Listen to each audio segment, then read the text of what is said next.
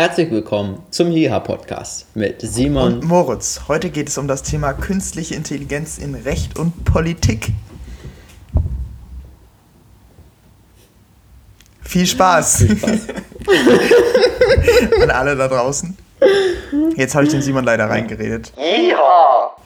Aber ich dachte, es kommt naja. nicht. Ich dachte, es kommt nicht mehr. Äh, ich dachte auch, es kommt hallo, nicht mehr. Hallo, liebe Freunde da draußen ich sehe den Simon heute ganz besonders gut, weil ich nämlich mein, ich weiß nicht, ob es daran liegt, dass ich mein Handy schlau neben meiner Wohnungstür platziert habe, wo ich ja noch einen Balken mehr Empfang habe auf dem Boden. Uh. Keine Ahnung. Aber heute soll es weitergehen mit dem Thema künstliche Intelligenz. Leider ja, lagen ja zwei Wochen dazwischen, wo wir es nicht geschafft haben, mit zusammen Passiert was aufzunehmen. Passiert im Besten. Frage ich mich immer, wie das gehen kann wenn ich, obwohl ich ja, weil ich ja hier gar nicht so sehr eingespannt bin, aber es ist dann immer trotzdem schwierig, einen Termin zu finden. Na gut, äh, starten wir mal. Das war der, das war der dezente Hinweis, dass es an mir liegt. Nein, das stimmt nicht. Das kann es ja nicht sein, weil ich kann mich genau erinnern, dass ich das canceln musste, zumindest in zwei Fällen. Naja, egal. Wir legen jetzt naja. los ja. mit der Politik. Die EU-Kommission ich muss ja sagen, die Frau von der Leyen, äh, die beeindruckt mich schon, diese Frau, wie die in der EU-Kommission da durchpusht als Präsidentin. Ich habe so das Gefühl, die hat so finally einen Job gefunden in der Politik, wo sie endlich was erreichen kann. Endlich mal, ja. endlich mal was machen kann, was sie, wo, sie, wo, wo ihre Arbeit auch Ergebnisse zeigt. Ähm, und die hat kürzlich eine Rede gehalten, ähm, wo sie die, die, die, wo es um die Strategie der Europäischen Union, Union in Fragen künstliche Intelligenz, künstliche Intelligenz und Maschinenlernen und Digitalisierung geht. Und eben gesagt, dass die EU-Kommission da verantwortlich ist, mehr die Digitalisierung voranzutreiben. Und vor allem für die KI, ähm, was eben die kritischen Bereiche angeht, verantwortungsvolle Richtlinien vorzugeben, damit man dann sozusagen die, äh, die rechtlichen Voraussetzungen hat und die politischen, um, um, um selber mehr noch in KI zu investieren, ohne dass man nicht so genau weiß, ob das jetzt eigentlich gerade ein Risiko oder ein Fortschritt ist. Also zum Beispiel in der Medizin, in der Justiz und in der Polizei ähm, gibt es eben bestimmte Bereiche, die auf jeden Fall von Menschen abgedeckt werden müssen. Und dann gibt es eben kritische Bereiche, wo es umstritten ist, ob die von Menschen abgedeckt werden können, äh, müssen oder ob das Maschinen auch machen können. Weil Maschinen natürlich dann mhm. irgendwann immer effizienter und besser werden. Ähm, künstliche Intelligenz eben eine Möglichkeit ist, um dann immer mehr Jobs, darüber haben wir in der vergangenen Folge geredet, abzulösen. Aber das muss eben auch safe bleiben. Ähm, und das ist, ja, geht, mach mal ein Beispiel. Genau, das, da, da geht es da geht's jetzt gleich los. Ähm, ich will okay. kurz, ganz kurz noch beenden. Sie hat eben gesagt, ähm, es gibt, geht eben um ein bisschen so um die Balance zu finden für die EU in den nächsten Jahren. Mhm. Ähm, zum einen muss man eben sich diesen Wettstreit zwangsläufig liefern mit, mit, mit anderen Wirtschafts- äh, ja, und mit, mit Amerika und China zum Beispiel die sehr viel dort. Das klingt sehr optimistisch. Die, genau, die dort sehr Man weit muss vorne. Sich diesen Wettstreit liefern. Genau, weil sie sagt eben ja, je mehr, ah, ja. also zum Beispiel auch was so dieses Datensammeln angeht, weil die natürlich die Grundlage von jeder guten KI sind Daten am Ende. Je mehr Daten ja. man hat, desto besser der Algorithmus. Und man muss es, es muss aber eben sicher bleiben und äh, kritische Bereiche müssen rechtlich gut abgesichert werden. So, wo gibt es denn überall in der Politik oder allgemein von staatlicher Seite her schon die Nutzung von KI heutzutage? Da fällt dir bestimmt irgendwas ein. Also, bei mir ist. Also, ich würde mal sagen. Ja, ja, ja nein, nein, nein. Du, bitte. Okay. Ähm, ich würde sagen, bei der Überwachung, oder? Wird künstliche Intelligenz eingesetzt. Ja. Um durch die Datenbanken zu gehen und somit einfacher Risiko oder Gefährder zu erkennen. Genau. Also das ist wahrscheinlich beim BKA, Bundeskriminalamt. Genau. Das, das wäre jetzt direkt ein konkretes Beispiel ähm, für Deutschland. Ähm, für Deutschland speziell habe ich äh, was, was ich ganz interessant fand, was ich rausgefunden habe, ähm, war, dass auch Predictive Policing zum Beispiel in, in Deutschland schon eingesetzt wird. Also, dass sozusagen die mit, mit, mit künstlicher Intelligenz zum Beispiel Problemzonen ausgewertet werden, was, was Kriminalität angeht. Also nicht nur genau beim Personenbeobachten, was du jetzt gesagt hast, sondern auch, dass, dass sozusagen eine KI berechnet, ähm, zu welcher Zeit zum Beispiel, an welchem Punkt, äh, mit welcher Konstellation von Menschen oder in welchen sozialen Schichten ähm, Straftaten begangen werden. Und man dann daraufhin zum Beispiel Streifen entsendet oder so oder ja. ähm, eben im Poliz oder, oder in bestimmten Orten Polizisten verstärkt und mehr Leute äh, einstellt und sowas. Das, mhm. das wusste ich gar nicht, dass das. Dass man sozusagen seine Kräfte besser einsetzen kann und die nicht sinnlos einfach überall rumrennen. Ja. Sondern dass man vorher ein bisschen weiß, wo ist es am wahrscheinlichsten. Ja. Wo muss es am wahrscheinlichsten am meisten hin. Ja. Dann, ähm, also das erste, was mir so, so eingefallen ist, ohne dass ich jetzt äh, recherchieren, recherchiert habe, war, dass es natürlich bei diesem Social Credit System, was China gerade testet, ähm, hm. das verbinde ich so mit KI. Ich habe mal geguckt, also die, natürlich weiß man, es gibt gar nicht so viel Informationen darüber jetzt, wie das genau funktioniert, wie die Chinesen das da genau alles zusammenrechnen, welcher Bürger da jetzt gut ist und welcher nicht. Aber man kann eigentlich schon davon ausgehen, dass da sehr viel KI mit drin ist, weil die natürlich das äh, natürlich im Endeffekt auf Basis von sehr guten Algorithmen machen, die sich selber verbessern. Jo. Sonst würde das halt gar nicht äh, von dieser Tragweite her mit so vielen Menschen ähm, funktionieren. Das sind ähm, nämlich sehr viele, die Chinesen. Und dann, genau, das sind nämlich sehr viele. Wobei das natürlich noch ein Pilotding ist, ne? das kriegen ja noch nicht alle. Das sind, glaube ich, so ein paar Städte, ein paar Millionen Städte, die, wo mhm. die das machen. Aber es ist wirklich noch nicht alle Chinesen. Also auf dem Land kannst du noch, bist noch frei. ähm, darfst du noch über die rote Ampel. Darfst noch über die, die rote Ampel, genau. ähm, in den USA gibt es einige und in Estland wurde das teilweise jetzt auch schon, wird KI eingesetzt, um ähm, in der Justiz, um ein Strafmaß zu bestimmen. Ähm, oh. Also zum Beispiel ist es bei den äh, in, in, in Estland so, dass bei Streitsummen unter 7000 Euro ähm, eben solche Algorithmen, solche künstliche Intelligenz zum Einsatz kommt, ähm, weil das natürlich Personal spart. Also bei solchen kleinen, kleinen Streitereien zwischen Leuten, das sind ja nicht immer, geht ja nicht immer um große Straftaten in der Justiz, eigentlich in den seltensten Fällen. Ähm, äh, wird dann, kommt dann sozusagen die KI zum Einsatz, die dann kurz das Rechtssystem Estlands auswertet, die dann da was ausspuckt und sobald aber sozusagen äh, der, eben die, die beschuldete Seite dann Berufung einlegt, gegen diese oder klagt oder genau, also nee, nicht Klage, Berufung einlegt, dann kommen echte Richter, ähm, die das dann auswerten müssen. Und in den USA ist es so, dass die ähm, KI eben den Richtern auch hilft, aber keine Gesch Entscheidungsgewalt hat. Das heißt, die, die, die, das ist mehr oder weniger ein Analysesystem für Richter und die kriegen dann einfach ein Ergebnis, ähm, aber müssen dann eben selber das sozusagen aussprechen und erklären können, warum das so war. war die können natürlich also dann nicht sagen, naja, ähm, der Beschuldigte ist belastet und wird bestraft, weil das hat meine KI gesagt. Das geht natürlich noch nicht. Aber es wird eben schon als mhm. Analyseinstrument benutzt.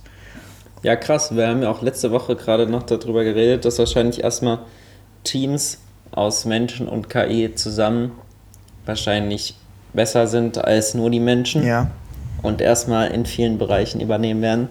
Und das ist ja genau so was, wenn die sich da ähm, schon mal eine Meinung vom, von der künstlichen Intelligenz mit reinholen. Ja. ja. Ja. Und das ist natürlich was, wo was sehr kritisch ähm, gesehen wird von vielen und wo man eben sehr genau aufpassen muss, weil ähm, man sich natürlich fragen kann, wie, inwiefern ist dann immer dieses Recht auf Gleichbehandlung und einen ordentlichen Gerichtsprozess da immer noch gegeben, ja. weil ähm, es nämlich eigentlich ein grundsätzliches Problem gibt bei KI und das ist eben das Blackbox-Problem. so wird es, so habe ich es gelesen, so wird es bezeichnet. Und zwar ist es das Ding, dass ähm, natürlich eine KI immer darauf funktioniert, dass die unheimlich viele Daten auswertet. Ähm, und so viele Daten auswertet, dass es möglicherweise dann zum Beispiel jetzt in dem Rechtsfall für den Richter nicht mehr möglich ist, äh, genau nachzuvollziehen, warum das die KI jetzt so gesagt hat. Aber ja. weil, aber der Richter könnte natürlich rationalerweise sagen, ab einem bestimmten Intelligenzgrad von der KI, dass der, glaube ich jetzt mal der KI. das wird ja. schon so stimmen. Und ähm, da wird es natürlich sehr kritisch. Also zum einen ist es völlig rational anzunehmen, dass die KI irgendwann selbst in solchen komplexen, komplexen Fragen wie, wie großen Rechtsstreits ähm, akkurater sozusagen die, die, die, die, das Ergebnis bestimmen kann. Aber auf der anderen Seite, keine Ahnung, sobald es halt der Mensch nicht mehr versteht, ist es natürlich äh, fraglich, ob man das erlauben kann oder nicht. Äh, und das ist halt extrem schwierig, weil man nicht nie weiß, zum Beispiel, ähm, ist es jetzt, hat der, hat der, hat die KI ähm, jetzt hier wirklich nur auf Kausalitäten zurückgegriffen oder ist da irgendwas mit ins System gekommen, was da verrechnet wurde, ähm, was eben so nicht so stimmt. Krass. Aber es kommt auf alle Fälle. Äh, da bin ich zu 100% überzeugt. Mhm. Das wird einfach so sein. Weil wenn du jetzt schon das bei so kleinen Sachen immer einsetzt und dann merken die Richter ja auch mit der Zeit, ja, die liegt immer wieder richtig. Ja. Und dann, selbst wenn, selbst wenn du es immer nochmal nachprüfst, der Mensch ist einfach so, du hast dann dieses unterbewusste Gefühl, ich gucke jetzt zwar nochmal nach, ja. aber es stimmt eh, ich werde nicht zu einem anderen Schluss kommen. Und dann guckst du die Fakten auch so an, also ich will dir jetzt niemandem was unterstellen, aber das stelle ich ja, mir so ja, vor, dass man automatisch so auf die Dinge drauf guckt, das dass man dann auch zu diesem Schluss kommt. Ja. Weißt du? Definitiv. Und das wird dann halt immer mehr durch dieses Gefühl bestätigt, die KI lag so oft richtig. Wir haben es jetzt immer nochmal nachgeschaut. Jetzt können wir das eigentlich alleine machen lassen, solange sich da erstmal keiner beschwert und dann irgendwann, wenn es eh keiner mehr checkt, dann lassen wir die das halt einfach immer machen. Ja. Und das, und, das, und das gleiche eben bei zum Beispiel solchen Sachen wie Predictive Policing. Ähm, da gibt es ja, ich weiß nicht, ob du den, den Wahlkampf gerade verfolgst oder vielmehr den, also den US-amerikanischen Wahlkampf, oder ob du das so verfolgst, wie da so die Demokraten sich gegenseitig zerhäckseln und am Ende wieder Trump gewinnt. Ja, ja. Ähm, Natürlich. Da gibt es ja den einen Kandidaten, das ist ja der äh, New Yorker äh, oder Ex-New Yorker Bürgermeister und äh, Trilliardär Michael Bloomberg.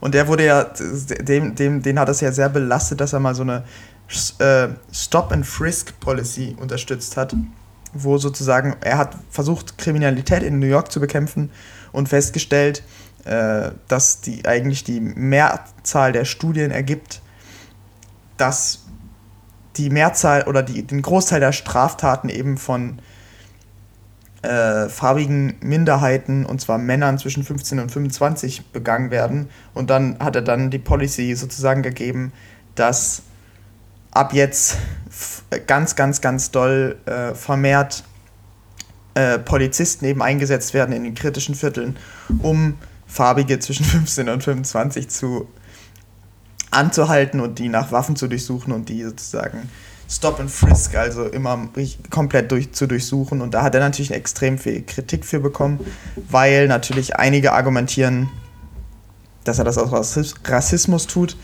Man kann das natürlich, kann man das, kann man auch völlig rational dafür argumentieren, das zu machen. Aber das ist eben ein gute, gutes Beispiel dafür, wie, was dann bei so einer KI auch sehr leicht passieren kann.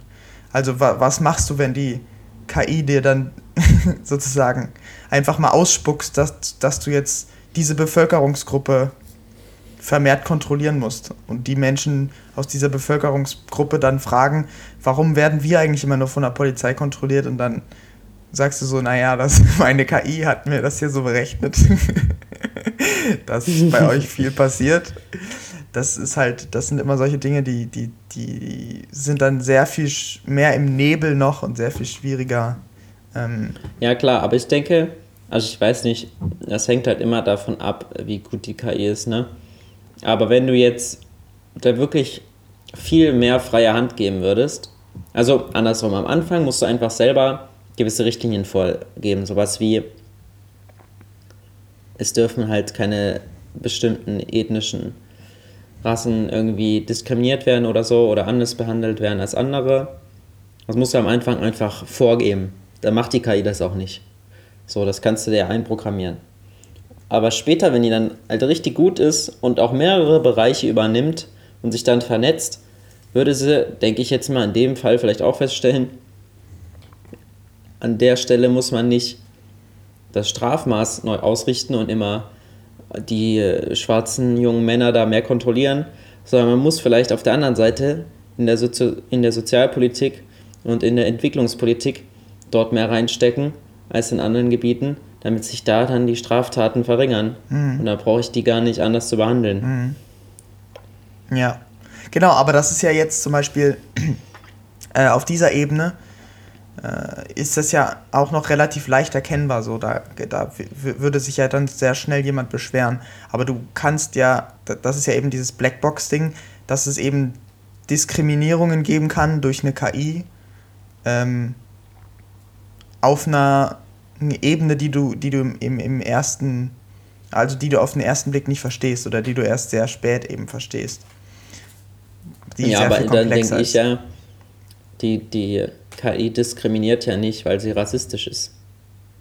Weißt du? Nee, nee. Also du kannst dir ja da nicht vorwerfen, das war jetzt eine rassistische Entscheidung.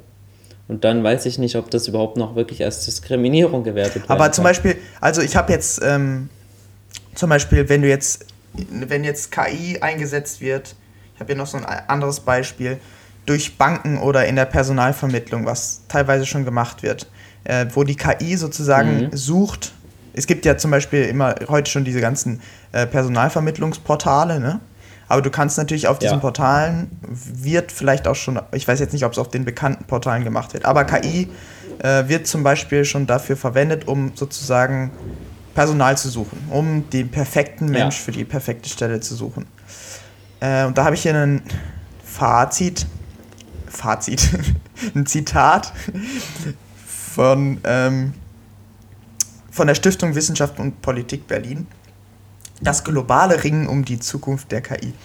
Das zentrale Problem war zumeist, dass KI-Systeme bestehende Diskriminierungen in den Datensätzen reproduzieren. Wenn sich beisp beispielsweise in historischen Daten spiegelt, dass Männer häufiger Führungspositionen eingenommen haben als Frauen, kann dies ein KI-System zu der falschen Schlussfolgerung verleiten, dass Männer für solche Positionen grundsätzlich besser geeignet seien. Ähm, und das ist natürlich jetzt wiederum ein sehr, vielleicht relativ noch relativ offensichtliches Beispiel. Weißt du, wo man sagen könnte, naja, man kann ja da vorher der KI schon sagen, dass, die, dass es keine Diskriminierung von Frauen geben darf oder dass dieser Faktor keine Rolle spielt bei der Personalvermittlung, dass dieser mhm. Faktor, aber es kann natürlich sein, dass diese Diskriminierung halt vielleicht nicht bei Männern für, für Frauen auftritt, sondern für jetzt ganz dummes, dummes Beispiel, aber die KI berechnet, ähm, dass Menschen mit blauen Augen nicht so gut geeignet sind.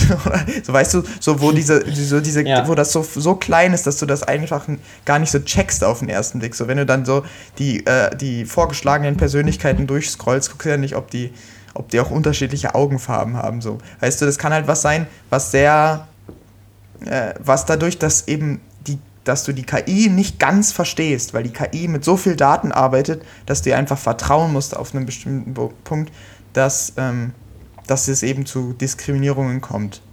Beispielsweise. Und deswegen ist es halt wichtig, mhm. dass ähm, wenn man Gesetzgebungen macht für KI, wie soll mit KI zukünftig umgegangen werden, dass diese Transparenz eben immer möglichst gegeben ist noch in der KI und dass, ähm, dass ähm, die menschliche Kontrolle einfach noch da ist von dieser KI.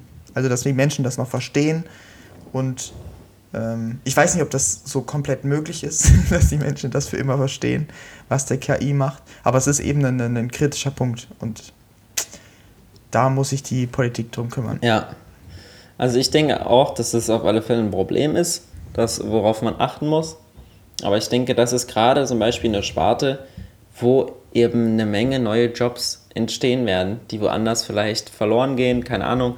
Aber da werden einfach eine Menge Jobs gebraucht. Da werden Leute gebraucht, die sich überlegen, wie gebe ich möglichst ähm, der KI meine Richtlinien so vor, dass sie eben nicht diskriminiert, dass sie eben ethisch korrekt handelt.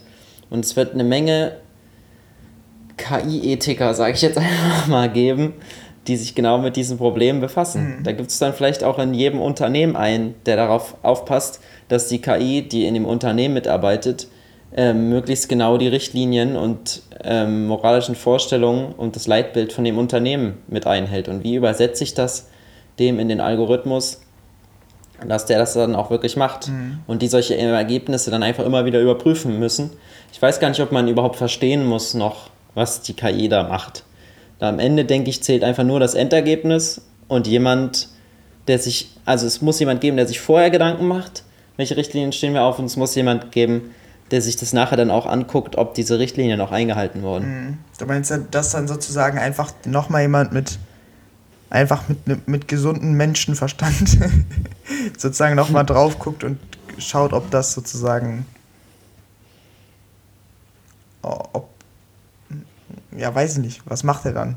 Der, also, der sozusagen also ich meine, der, der guckt sich das Endergebnis an. Haben wir jetzt wirklich in unserem Unternehmen genau die Leute eingestellt, die wir brauchen? Spiegelt die Vielfalt dieser Menschen unser Unternehmensleitbild wieder? Äh, mhm. Passen die von Motivation und äh, Interessensgebieten auch wirklich da drauf? Und haben wir jetzt nicht nur Männer im Unternehmen plötzlich? Mhm. Sowas, weißt du? Ja. Ja, okay. Also du würdest sagen, das würde sich. Also wenn es dann einen Beruf zu gibt, dann gibt es da, da gibt's dann ein Studium oder eine Ausbildung zu. Und diese Menschen sind dann darauf spezialisiert, die haben dann eine Ahnung, worauf die da gucken müssen. Ja. Okay. Das denke ich schon, dass, dass sich das entwickelt. Ja. Das, und du würdest, würdest du auch denken, dass sich das mehr oder weniger so selbst regelt? Also es wäre natürlich das Beste, ne, wenn sich das mehr oder weniger so regelt, dass es dann natürlich auch kritisiert wird, dass sozusagen es noch nicht so viel KI gibt, dass keine Kritik mehr kommt weil alle nur noch in ihren Bubbeln drin sind, sondern dass das auch noch gecheckt wird und dass die Menschen sich dann einfach, äh, dass die KI dann dementsprechend angepasst wird. Weil einfach Skandale passieren und so. Ja, ja. Und dann, dann passt. Ja, auch weil sich das alles noch total langsam entwickelt und weil gerade bei uns im Land einfach viele davor Angst haben, dass sich Dinge verändern. Ja. Man weißt du, glaubt man manchmal. Das wird schon ganz, ganz ruhig angegangen werden. Also die Entwicklung wird viel weiter sein. Und ich kann mir auch gut vorstellen, dass ein paar fette Tech-Konzerne, wie auch jetzt natürlich schon Google, Amazon etc., sich da ähm, an ganz andere Regeln nur halten mhm. und auch nie da auf unsere ähm, zurückgreifen müssen, weil die haben das nicht nötig, nach unserer Pfeife zu tanzen. du meinst jetzt nach der halt europäischen? Ja. Ja, also es ist, wird immer so gesagt, ja, aber wenn wir dann doch ein Gesetz machen, dann müssen die sich in der EU dran halten und wir haben ja auch jetzt die EU-Datenschutzrichtlinie und so und dann müssen die sich als alle dran halten. ja, die schreiben das auch alle hin, dass sie sich dran halten. Super. Und dann fühlen sich alle toll und dann haben sie sich bestimmt auch dran gehalten. ja. Ich ja, weiß ich nicht. Ja, das ist schon krank. Ja. Speaking of, es gibt noch äh, ein weiteres Problem neben der, dieser, diesem Transparenz-Ding, diesem Blackbox-Ding, dieser, die, die Frage, was ist eben vom Menschen noch zu verstehen und was hat der Mensch wirklich noch unter Kontrolle. Ähm, was die Stiftung Wissenschaft und Politik Berlin auch noch sagt, ist, dass eine klare Verantwortlichkeit immer festgelegt werden muss. Und das ist natürlich auch ein, mhm. ein schwieriges Ding. Man kann jetzt natürlich bei dem Ding im Unternehmen bleiben. Das hat und sagen, na, na, zum einen klar wieder, sobald es dieses Transparenzproblem gibt, gibt es natürlich auch ein Verantwortlichkeitsproblem, wenn der dann, wenn dann so eine KI eine Fehlentscheidung trifft. Inwiefern ist das, ist dann wirklich der Mitarbeiter, der jetzt da dieses mhm. Ergebnis nutzt, dann dafür verantwortlich, was die KI gesagt hat oder nicht? Ähm, ja. Und dann gibt es einen sehr viel, oder sage ich mal, ein Problem, was es jetzt schon seit es eigentlich gibt, seitdem, seitdem es Drohnen gibt und autonome Waffensysteme, da ist es natürlich sehr offensichtlich. Da gibt es ja diese Diskussion schon sehr lange. Da ist es eben sehr offensichtlich zu sehen, warum es ein Verantwortlichkeitsproblem gibt. Also wenn jetzt so eine KI äh, gesteuerte Drohne über Afghanistan fliegt und da irgendwelche Leute abschießt, äh, ist dann eigentlich, also wer ist dann dafür verantwortlich so? Ja, niemand natürlich. Niemand ne? ist dafür verantwortlich. Also wer konnte das denn vorhersagen? Genau. Dass die da jetzt Leute abschießt. Ähm, ja, also das ist, und das ist natürlich auch was, was, was wiederum, was wiederum rechtlich festgelegt werden muss, aber was gar nicht so, gar nicht so einfach ist, wenn die KI wirklich so schlau wird, dass man ihr einfach vertrauen muss. Ja, da hast du recht. Das ist echt eine komplizierte Sache. Ich denke da immer so als erstes an das Beispiel vom autonomen Fahren. Wenn das Auto Mist baut im Straßenverkehr, mhm. wer ist dann schuld? Oder wer bezahlt den Schaden dann? Ne? Mhm. Zahlt, zahlen das die, die das entwickelt haben, das autonome äh, Auto da? Oder zahlt das der, der damit gefahren ist und halt sich darauf verlassen hat, dass es funktioniert? Mhm. Oder zahlt der, der so dumm war und noch nicht autonom gefahren ist. Deswegen vielleicht auch in den Unfall verwickelt wurde. Ja. Ja, nee, also ich denke dann, da in dem Fall könnte man es ja noch über eine Versicherung machen. Dass man einfach sagt, derjenige, der mit dem Auto fährt, ist versichert, wie jetzt auch jeder versichert ist, der mit dem Auto fährt. Und der bezahlt das dann, also dem seine Versicherung. Mhm. Weil der im Auto saß. So, und der hat halt Pech, wenn er sich das autonome Auto ausgesucht hat und sich darauf verlassen hat, das hat nicht funktioniert. Aber das ist ja auch was, was sich sofort rumspricht und was der Markt sofort regelt. Also es ist ja nicht so, dass die Konzerne sich einfach sagen, ach, wir müssen das nicht bezahlen, wenn die einen Unfall bauen. ja, dann, äh, ja. dann hauen wir die einfach raus, wenn die erst halb fertig sind. Ja, ja. Geil, Leute. Ist ja auch jetzt nicht so, dass sich ein Autokonzern darüber dass, dass dem das egal ist, wenn die Unfallstatistiken hochgehen. Egal, ob das jetzt nur ist, weil er, weil er dumme Autofahrer als Kunden hat. also es ist ja, genau. Ist ja auch jetzt so, wenn es bei irgendwelchen Autos ähm, eine chronische Fehlfunktion bei irgendwas gibt, keine Ahnung, die haben immer einen. Die, die Bremsen von den LKWs da, die fallen einfach zu oft aus, dann kauft die auch keiner mehr. Ja. Und genauso ist das dann auch beim autonomen Fahren. Aber wenn du jetzt solche Sachen hast, wie wen stelle ich ein im Unternehmen und wer ist dran, dran, dran schuld, dass du nicht eingestellt wurdest? Du erhebst dann Einspruch und sagst, ey, das ist aber unfair, meine Bewerbung war eigentlich viel besser. Wer von euch Spastis ja. hat denn jetzt mich da rausgenommen? Das ist Diskriminierung. Dann sagen alle, weiß nicht, das war die KI. Ja. ja. Wir haben uns damit nicht beschäftigt. genau. Ja, das ist kritisch es ist dann schwer, weil natürlich kannst du den verknacken, der da trotzdem noch der Personalmanager ist. Oder der der Chef ist, von mir aus, wenn es nicht mal mehr einen Personalmanager gibt. weil der es zugelassen hat. Aber vielleicht musst du dann diesen neu eingestellten KI-Ethiker verknacken, der die Richtlinien nicht richtig überprüft hat. Ja. Ja, ich glaube, jeder schlaue Chef wird sich dann so einen KI-Ethiker einstellen, den er notfalls verknacken kann. Für alles, was so schief gegangen ist. Das wird ein richtig harter Job, sag ich dir. Das ist so, was, was entstehen für neue Jobs bei Automatisierung und KI? Da einfach solche Unternehmen stellen sich einfach solche Leute ein, die im Versicherungsfall verknackt werden. So, die, so, solange alles gut läuft, kriegst du dein Gehalt. So, ne? Aber wenn hier was in der KI falsch läuft, das warst immer du. Das ist doch ein sicker Job. Und dann entwickeln sich natürlich auch KI-Versicherungen die für Fehlentscheidungen ja, die Kosten tragen. Oh Mann, die Alter, das sich ist, das gut bezahlen. Ich glaube, da, da, da sollten wir mal investieren, oder? Eine KI-Versicherung. Eine KI-Versicherung. Machen wir eine auf? Wir machen eine auf, ja, genau.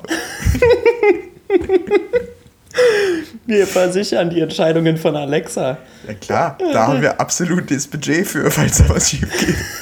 Also so von Amazon und Google können wir auf jeden Fall schon mal ja, alles versichern, was die mit KI falsch machen. Also ich versichere aber nur das Wetter. Wenn die sagt, es regnet draußen und es scheint aber die Sonne, dann okay. Kriegst du ein Euro. Ein Euro kriegst du. Super. Also KI-Versicherung. Ja. Ähm, mhm. ja, ich habe mich natürlich interessiert dafür, nachdem ich gesehen habe, äh, wie ist das, also die EU, es gibt jetzt eine, es wird eine EU-Strategie ausgearbeitet für KI. Da war natürlich gleich meine Frage, wie viel, was geben wir denn so aus? Äh, Deutschland gibt 3 Milliarden Euro aus für Forschung an künstlicher Intelligenz und dem Support von Unternehmen bis 2025. Stand allerdings 2018. Ich weiß jetzt nicht, ob das noch aktuell ist, aber ich glaube schon. Ähm, okay. Und. Also ich habe, ich habe gedacht, es ist weniger, aber ich habe gehofft, es ist mehr. ja, das fällt mir auch schwer, das einzuordnen. Ähm, ja. In Frankreich sind zum Beispiel bis 2023 anderthalb Milliarden, also wäre es ein bisschen weniger. Die haben da noch nicht so ganz so weit gedacht. Und in dann habe ich eine Zahl gefunden, die ich nicht so ganz verstanden habe. Und zwar habe ich zwei Artikel, in zwei Artikeln diese Zahl gefunden. Ähm, dass in China, äh, China, sie macht das ein bisschen anders. Die sagen nicht, wir investieren so und so viel, sondern äh, bis 2030, sondern die sagen, bis 2030 wollen sie eine 150 Milliarden Industrie für KI geschaffen haben. Ich kann ich weiß gar nicht, ob ich jetzt auf die Schnelle den Link hier finde. Nee, auf die Schnelle finde ich den Link jetzt hier nicht. Äh, ja, das heißt wahrscheinlich, dass diese Industrie, also entweder, dass diese Industrie so viel wert ist einfach, ja. das könnte ich mir vorstellen. Oder dass diese Industrie so viel erwirtschaftet, aber das kann ich mir eher nicht vorstellen. Mhm.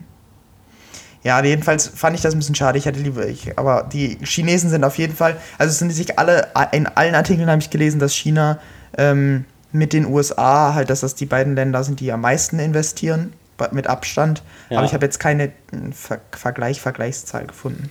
Ähm, aber ich habe noch was Interessantes gefunden und zwar fallen von den Forschungsausgaben von den 250 weltweit führenden Unternehmen fallen 8% auf Europa, 11% auf China und 77% in die USA.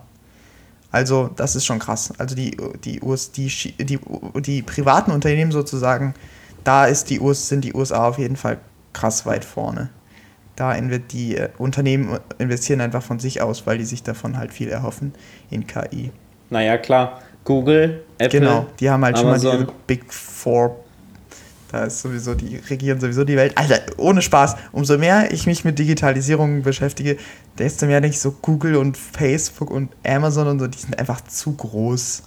Die sind einfach viel zu groß. Die sind richtig krass. Das ist, ja. das, das ist erstmal, es ist also, weißt du, jeder beschäftigt sich damit so mit, ah ja, China, die sind jetzt so langsam, haben sich jetzt also als neue Macht da etabliert und das ist jetzt so die denn das neue Machtgleichgewicht zwischen USA und China und dann hier Russland fällt weiter ab und so. Aber eigentlich habe ich so manchmal so das Gefühl, was viel mehr Rolle spielt, sind so internationale Großunternehmen, wo, wo, einfach gar nicht mehr das Na, Land mehr. genau in erster Linie die Rolle spielt, sondern dieses Unternehmen. Die sind einfach so mächtig. Also mehr als Russland spielen die auf alle Fälle mehr Rolle. ja. ja. Jetzt habe ich wieder, weißt du, der, der Mark Zuckerberg, der hat jetzt hier wieder was hier, ja, wir helfen jetzt auch mal beim Coronavirus, ne? Also wir nehmen jetzt mal die ganzen Falschmeldungen raus aus Facebook, ne? Wo, wo irgendwie wieder irgendwelche Mittel gegen Corona irgendwie in der Werbung standen. Ähm, das machen wir jetzt auch mal und trifft sich dann mit irgendwelchen Politikern und legt dann so seine Strategie vor. So. Aber das ist halt eine. Das halt und die Politiker Chef. denken so: Aha, so geht das. Ja, halt. genau. hm, interessant. Ja, mach doch mal, das ist bestimmt toll. Keine Ahnung, aber das klingt geil, dass du da ich wieder lass machst. mal hier meine KI so ein, ein bisschen Kerl. rumrechnen und dann gebe ich euch einfach das Gesetz, Alter. so läuft das demnächst. nee. Ach so, cool. Also, ist das jetzt in? Das, also wirklich, das ist richtig krass. Das, da denke ich in letzter Zeit viel drüber nach. Auch wenn ich da nicht so viele ja, nice. Daten jetzt drüber sagen kann, aber. Ich wollte nochmal einwerfen, ja. die 11%, die 11%, die auf China entfallen, sind halt Huawei. Wahrscheinlich. Wahrscheinlich. Ja. Ja. Also in Europa sind das bestimmt so viele kleine Fuzis. Ja. Spotify und so ein paar Dudes. Ja. ja. Jetzt höre ich dich gerade nicht mehr. Krank. Jetzt bin ich tot für den Mords. Jetzt höre ich dich wieder. Tot habe ich gehört. Ui. Das ist gut. Ja. Ähm, ja. Spotify hast du noch, das habe ich noch mitgekriegt. Spotify, wo, aus welchem Land sind die? Uff, äh, aus dem Norden Europas, ich weiß nicht genau. Aber die sind Land europäisch, okay, das wusste ich zum Beispiel gar nicht. Ich glaube ja. Okay. Okay.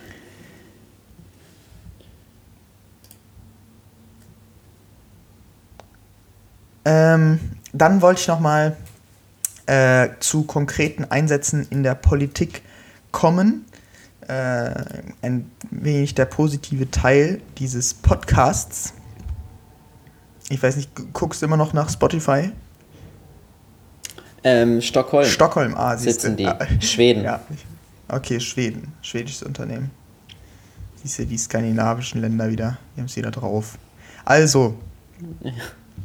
Ähm, KI wird heute schon als Analyseinstrument eingesetzt in Außenpolitik und von den Nachrichtendiensten. Nachrichtendienst hat es ja schon mal teilweise angeschnitten. Ähm, oder? Nee, du hast BKA am Anfang über das BKA geredet, oder? Nicht über BND. Aber zum Beispiel in der Früherkennung von Konflikten und Migrationsströmen spielt die KI heute schon eine Rolle und die wird natürlich immer besser und das ist natürlich ein klassischer Fall von, äh, wo, wo Frau von der Leyen gesagt hat, je mehr Daten, desto besser der Algorithmus. Das verbessert sich sozusagen rapide, diese, diese, diese Analyseinstrumente für, äh, für diese Vorhersagen. Also Vorhersagen zu machen, politische Vorhersagen, was wird passieren, wo äh, wird ein neuer Konflikt entstehen. Also beispielsweise jetzt, ähm, wenn, wenn, sich, wenn sowas entsteht wie ähm, der arabische Frühling 2011 war das, glaube ich, ging das so los in Tunesien. Ähm, solche Ereignisse sind natürlich viel leichter zu erkennen, dadurch, dass sich so viel heutzutage im Internet abspielt und mit diesen ganzen Daten mhm. von den mhm. ganzen sozialen Netzwerken und von Zeitungen und von Medien kann natürlich ein guter Algorithmus ex schon extrem viel berechnen. Ähm, und da wird auch extrem viel geforscht und die werden da immer besser und so kann man vielleicht bald ähm, Konflikte ziemlich akkurat vorhersagen oder auch nicht. Weiß ich nicht, wie weit die da sind. Ähm, ich denke mal, Facebook würde es schon ganz gut können.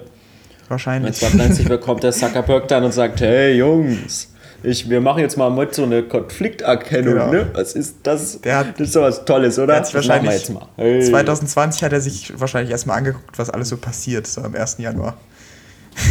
Ja.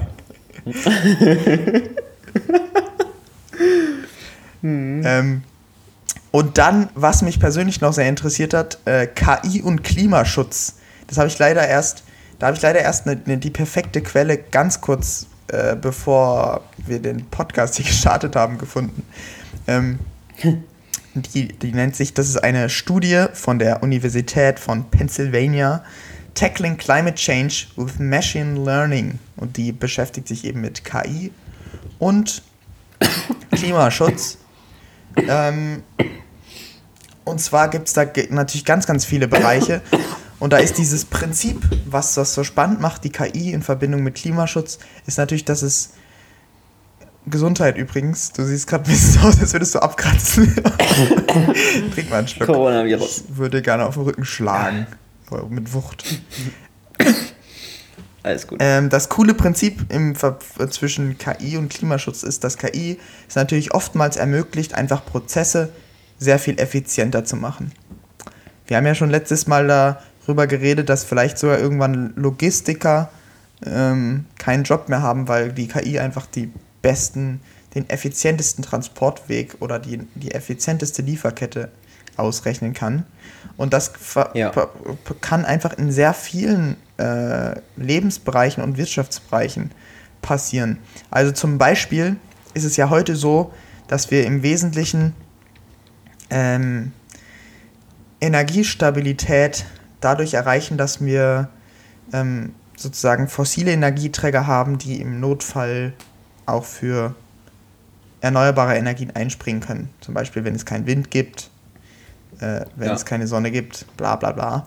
Und künstliche Intelligenz kann aber natürlich mit den ganzen Klima- und Wetterdaten extrem viel anfangen und sehr viel äh, und sehr, sehr gut Schwankungen äh, bei Wind- und Sonnenenergie eben voraussagen und auch dann langfristig so zum Beispiel das Anschalten und Abschalten von bestimmten äh, Kraftwerken oder das Steuern allgemein von so einem ganzen Energiesystem ja. extrem viel besser steuern. Ähm, umso besser, umso schlauer die sozusagen das System ist, was dem zugrunde liegt. Und deswegen äh, kann es sozusagen zu einer extremen Energieeinsparung führen, wenn diese Systeme, die heute dort dafür verwendet werden, immer wieder abgedatet werden ähm, und man dann somit immer weniger fossile Energieträger braucht, die diese Systemsicherheit äh, gewährleisten. Richtig, ich denke mal, das wäre jetzt eigentlich alles schon möglich. Das könnte man jetzt alles schon machen, aber woran es halt scheitert, ist, ähm, ist einmal also am meisten scheitert es an dem Aufbau von unserem Energienetz. Unser Energienetz ist einfach so träge aufgebaut ähm, und so zentral geregelt, dass es eben nicht viele kleine äh, Stellschräubchen gibt, wo die KI jetzt mal schnell sagen kann, da schalten wir Windrad an, da schalten wir Kraftwerk aus, da greifen wir auf den Speicher von Hans-Peter im Keller zurück Und da nutzen wir von Gisela die Solaranlage. Und dann speisen wir das mal schnell hin und her. Und gleichen so alle Schwankungen immer ähm, live sofort aus. Sondern bei uns ist es so, wir haben ein fettes Kohlekraftwerk, das steht irgendwo am Stadtrand oder so. Und das liefert die ganze Zeit Grundlast. Und diese Grundlast brauchen wir, damit das Netz funktioniert. Und dann können wir immer ein paar Prozente Windenergie mal einspeisen, wenn viel da ist. Und dann können wir mal wieder ein paar Prozente von einem anderen uns holen oder wir verkaufen dann ein bisschen was nach außen, weil wir haben wieder mal zu viel produziert und dann kaufen wir in einem anderen Moment wieder mal ein bisschen was ein. Aber es ist nicht so ähm, dezentral gesteuert, dass jeder einfach einspeisen kann und jeder ähm, auch sich Energie zu jeder Zeit holen kann, sein Auto jederzeit laden kann. Das würde jetzt noch gar nicht mhm. funktionieren, wenn plötzlich alle Leute ihr E-Auto anschließen. das läuft noch nicht so ganz. Du meinst sozusagen, dass das, das sozusagen ist schon, dass sozusagen die ganze erneuerbare Energie einfach nicht so richtig in dieses alte System passt, dass man immer noch so diese, genau. diese Grundlast mit, mit fossilen oder sozusagen äh, klassisch gewährleistet und, und, und sich alles noch nicht so darauf eingestellt hat, dass ja. diese erneuerbare Energie sozusagen angewendet werden kann. Genau, weil die Zahlen, die ich jetzt immer lese, sind, Deutschland hat 40% erneuerbare Energien, die bereitstehen, eigentlich fast immer, aber die können nicht richtig genutzt werden, weil wir eben nicht mal einfach unsere Kohlekraftwerke runterfahren können. Wir können die zwar vom Netz nehmen und dann Wind nutzen, aber dann laufen die halt weiter, ohne Energie einzuspeisen. Geil. Mega. Das ist jetzt auch nicht so der Burner. Du kannst die halt nicht schnell hoch und runter fahren. Das ist richtig der Burner. Ein bisschen dir. schneller hoch, also viel, schon einiges viel schneller hoch und runter fahren könntest du dann erstmal Gaskraftwerke. Das wäre so eine Übergangsmöglichkeit, dass du mit Gas ähm, die Schwankungen von Wind und Sonne zum Beispiel jetzt ausgleichen kannst. Dann brauchst du viel mehr Grundlast natürlich durch Wasserkraft, aber das ist halt einfach limitiert. Wir haben halt so und so viele Wasserkraftmöglichkeiten und mehr ist dann halt nicht. Aber Windkraft können wir noch viel ausbauen, Solarenergie können wir noch viel ausbauen.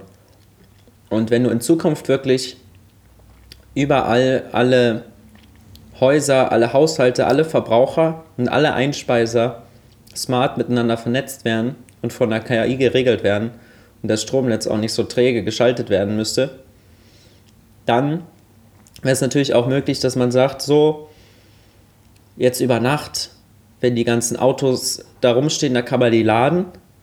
Und dann am Tag, die, die nicht gebraucht werden, die werden dann halt, da sagt man dann halt, ich gebe von meinem Auto immer 20% ab. Das kann fürs Stromnetz genutzt werden. Da kann jederzeit eingespeist werden, da kann sich jederzeit jemand was an Energie holen. Mhm. Hauptsache es ist immer 80% geladen, wenn ich los will. Nicht mal das bräuchtest du, weil du weißt ja eigentlich, also Google weiß, wann, wann du los musst und Google weiß auch, wann du nach Hause kommst. und hat dein Auto natürlich entsprechend geladen oder eben noch nicht geladen. Mhm. Ne? Genauso ist es ja jetzt auch schon beim iPhone. Das iPhone lädt sich kurz bevor du aufstehst erst richtig voll, damit der Akku eben ein bisschen geschont wird. Und genauso könntest du auch die. Das gilt natürlich Akkus nur für Tech-Families wie Simon, die natürlich immer das neueste iPhone neben dem Bett liegen haben. das ist bei mir leider nicht der Fall. Bei mir funktioniert das leider nicht. Aber ich kenne Leute, bei denen das schon ja, Ja. ja. Ähm, Genau, und genauso kannst du das natürlich auch mit den ganzen Autobatterien dann machen. Das sind ja riesige Speichermöglichkeiten, die wir ja auch brauchen, um eben zu sagen, wenn jetzt über Nacht toll der Wind bläst, aber keiner Strom braucht, wenn alle pennen, dann speichern wir das eben in die Autos. Mhm. Und dann holen wir uns das am Tag eben wieder von den Dudes, die eh nur rumstehen. Mhm. Das ist natürlich interessant. Wenn man natürlich Elektroautos hat, das ist krass. Dann wird die Welt besser. Dann, wird die Welt besser. So, so sieht es nämlich aus. Genau. Aber ich hatte auch, ich hatte auch diese Woche, war das nee, letzte Woche glaube ich, wieder mit jemandem in unserem Alter eine Diskussion, die ich so nicht erwartet habe. Wie hart man doch tatsächlich auch mit unserem Mindset, jemand, der auf unsere Schule geht, den ich einigermaßen kenne, wie man so gegen diese Elektromobilität sein kann mhm. und nicht sieht, dass es in den nächsten zehn Jahren kommen wird und überhaupt nicht der Meinung ist, dass es für die Umwelt gut ist und dass man lieber noch auf Verbrenner setzen sollte, weil das mit den E-Autos ist erstens schlecht für die Umwelt und äh, zweitens wird es auch in Zukunft sich nicht äh, entwickeln und das wird sich nicht durchsetzen, das ist schlecht für unsere Wirtschaft und äh, sowieso Kacke. Ah ja, da, da war ich ein bisschen erstaunt, wie man tatsächlich. Richtiger Schock, Kulturschock im eigenen Land. ja. Wie man tatsächlich noch so festgefahren sein kann. Naja. Also da fehlt natürlich jetzt der Kontext so mir ein bisschen, um, das, um, da jetzt was zu sagen zu können. Aber ich bin mir sicher, du hast ihn ja. zerstört. naja, äh, wir waren halt beide sehr, sehr überzeugt von unserer Meinung. Ja. ja. Okay. Ja, speaking of, ähm, natürlich Elektroautos äh, und autonomes Fahren. Und äh, allgemein zum Beispiel in der Verkehrsplanung kann natürlich AI auch dazu führen oder führt bereits dazu, äh, dass Verkehrsplanung besser wird, effizienter. Dadurch braucht man in der Zukunft, äh, und das ist eben noch nicht heute der Fall, aber in der Zukunft vielleicht mal weniger Vehikel und, und äh, hat vielleicht kürzere Wege oder effizientere Wege, weil ähm, sozusagen die AI sich am, am Morgen und zu, jedem, zu jeder Tageszeit anschaut, wie gerade die Verkehrsverhältnisse sind und dir dann den besten Weg zeigt oder die, wie, äh, die Autos, die eben autonom fahren oder die Busse, die autonom fahren. Ähm, super fahren können, weil die wissen, an wo, an welcher Haltestelle stehen gerade wie viele Leute und bla bla bla bla. Also umso mehr sozusagen ein System Informationen hat über die Stadt, über das Verkehrssystem, was da gerade so ist, desto weniger braucht man in der Theorie ähm, sozusagen verbraucht, äh, verbraucht man. Nein, ich reformuliere den, ich reformuliere den Satz. umso besser die KI, die ähm, bei der Verkehrsplanung hilft, desto weniger Autokilometer werden am Ende gemacht und desto besser für die Umwelt. Und deswegen ist ja, es da natürlich. durchaus sinnvoll, daran zu ähm, investieren. Und das gleiche gilt. Und da ist es auch, ja. ja nein, bitte sag was. Ich investiere. Du investierst. ähm, das gleiche gilt auch für den Bereich Building und Cities, also Gebäude ähm, weil natürlich Städte auch so geplant werden können, dass sie besser sind für den Klimawandel und wie kann da KI helfen? Ich bin gerade ein bisschen auf dem Schlauch, weil ich hier meine Notiz verloren habe. es tut mir leid, Friends. Auf jeden Fall kann KI auch im Verkehr noch dadurch helfen, dass sie nicht nur weiß, wie ist das Verkehrsnetz und wie fahren die Leute normalerweise, sondern auch über deinen Terminkalender Bescheid weiß und natürlich mit wem du dich heute wahrscheinlich gerne wo treffen würdest und deswegen musst du welche Strecke um welche Uhrzeit fahren und da kann die Ampel dann auch so geschaltet werden, dass das passt. Also was wir jetzt momentan haben, ist ja eigentlich total entgegengesetzt. Momentan ist es so, wir haben ein relativ, also ich sag mal, veraltetes ähm, Verkehrsleitsystem. Also unsere Ampelschaltungen sind halt so eingerichtet, dass sie halt im Durchschnitt optimal funktionieren. Man sagt, die Grünphase dort muss so und so lang sein, weil von, von der Straße fahren mehr Autos als von ja. der Straße, also muss da die Grünphase länger sein. So. Und Google auf der anderen Seite berechnet für alle permanent den besten Weg. Nach Verkehrsaufkommen, nach Stau, alle fahren nach Google Maps werden alle werden, also der große Teil wird von Google Maps jederzeit geleitet, um die kürzeste Route festzustellen. Google guckt, wann fahren wo wahrscheinlich am meisten Leute und wie ist die Ist-Situation und verknüpft das miteinander und reagiert sofort auf Staus und auf Unfälle und was weiß ich, was noch alles passiert, um die Leute perfekt und möglichst schnell zu leiten. Aber die Ampeln denken sich, nee, wir machen es halt so, wie es im Durchschnitt rot. am besten passt. Genau. Und dabei müsste es eigentlich genau andersrum sein, dass das Verkehrsleitsystem die ganze Zeit guckt, wo ist Stau, wo fahren wie viele Autos, wie leiten wir die zu jedem Tageszeitpunkt optimal. Weil dann kannst du nämlich auch die kürzeste Route meistens fahren durch die Stadt und nicht immer, musst nicht immer nach der schnellsten Route gucken, weil die kürzeste nicht die schnellste ist. Nicht nur, weil da 30er-Zone ist. Nee, weil da wieder Stau ist, weil die Ampel da wieder komisch schaltet und dies, das. Ja. Oder weil da heute Unfall oder weil da heute Baustelle. Ne? Ja. Ja. Ja, krass. In Frankreich. Das müsste miteinander verknüpft sein. In Frankreich, gerade, was mir gerade spontan zu Ampeln einfällt, gibt es das in Deutschland auch? In Frankreich gibt es Ampeln, die, wenn du zu schnell fährst, werden die rot.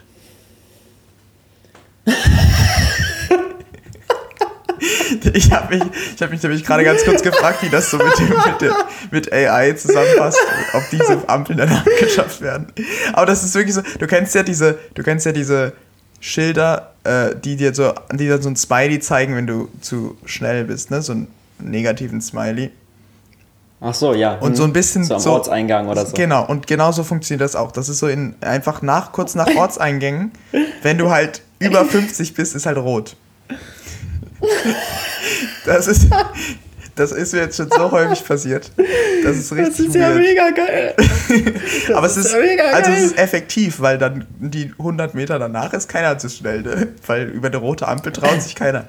Aber es ist ja. Ich wusste nicht, ob, ob ich das einfach in Deutschland noch nie mitgekriegt habe, dass es deswegen ist, aber ich nee, das, ich das ist mir noch nie aufgefallen. Nee, mir auch nicht. Ich glaube nicht, dass es das gibt. Okay.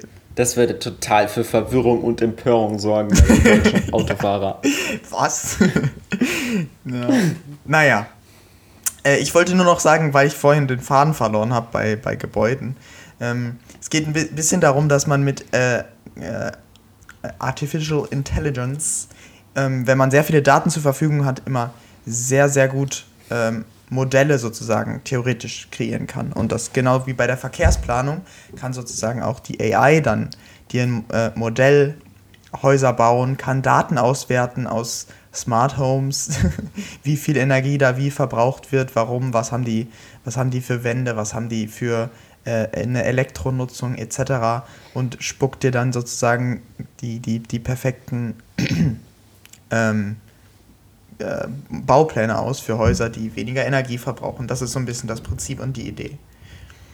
Das habe ich ja. ein bisschen verloren. Ja.